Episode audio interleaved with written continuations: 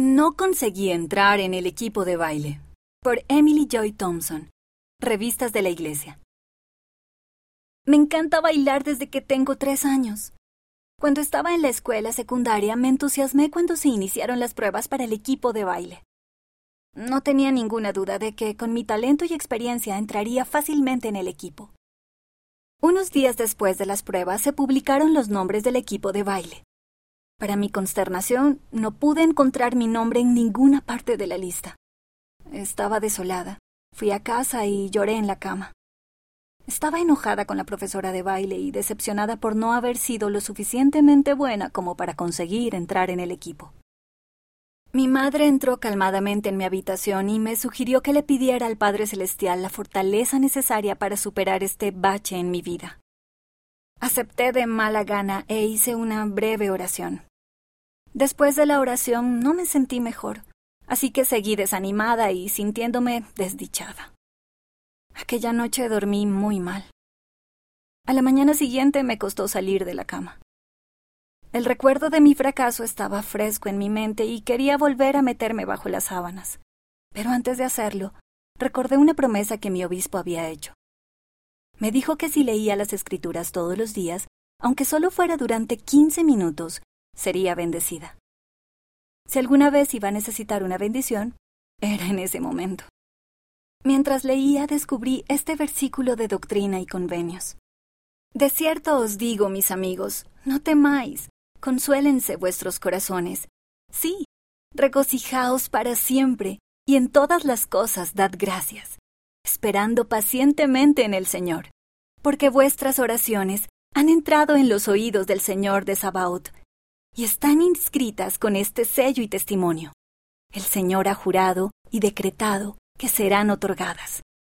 Por lo tanto, Él os concede esta promesa, con un convenio inmutable de que serán cumplidas. Y todas las cosas con que habéis sido afligidos obrarán juntamente para vuestro bien y para la gloria de mi nombre, dice el Señor. Me quedé atónita. Me senté en la cama con pijama y el pelo desordenado y me maravillé de lo mucho que había necesitado esos pasajes de las Escrituras. Todos los sentimientos de enojo y tristeza se desvanecieron en esos tres versículos. Sentí el amor de mi Padre Celestial y supe que Él sabía por lo que estaba pasando. Con esta nueva perspectiva pude ver que el hecho de no haber sido elegida para el equipo de baile era en realidad un pequeño bache en el camino de mi vida. Me arrodillé en señal de gratitud y agradecí al Padre Celestial. Durante el resto del día pude mantener el espíritu conmigo y ver mis pruebas como oportunidades para crecer. Siempre llevaré esos versículos cerca de mi corazón y recordaré la promesa de mi obispo sobre las bendiciones de acudir a las escrituras.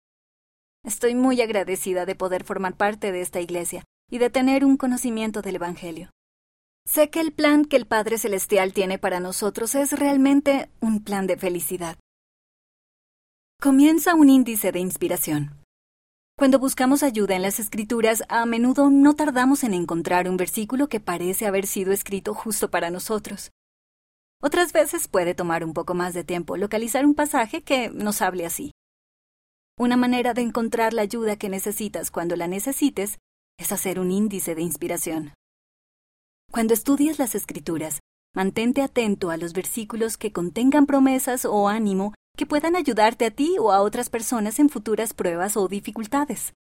Marcar esos pasajes de las escrituras y mantener una lista de ellos puede proporcionarte la fuerza que necesitarás cuando te sientas triste.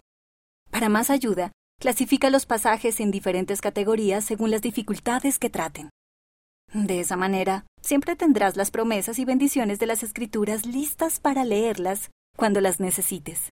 Todo saldrá bien.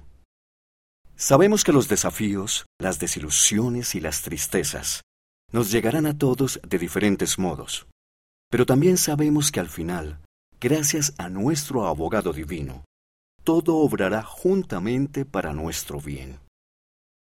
Esta es la fe que expresaba el presidente Gordon B. Hinckley, con tanta sencillez cuando decía, todo saldrá bien.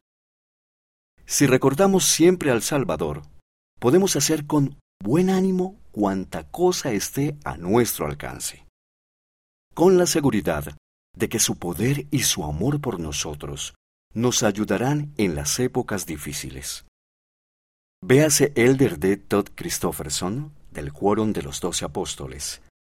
Recordarle siempre. Leona, abril de 2011, página 27.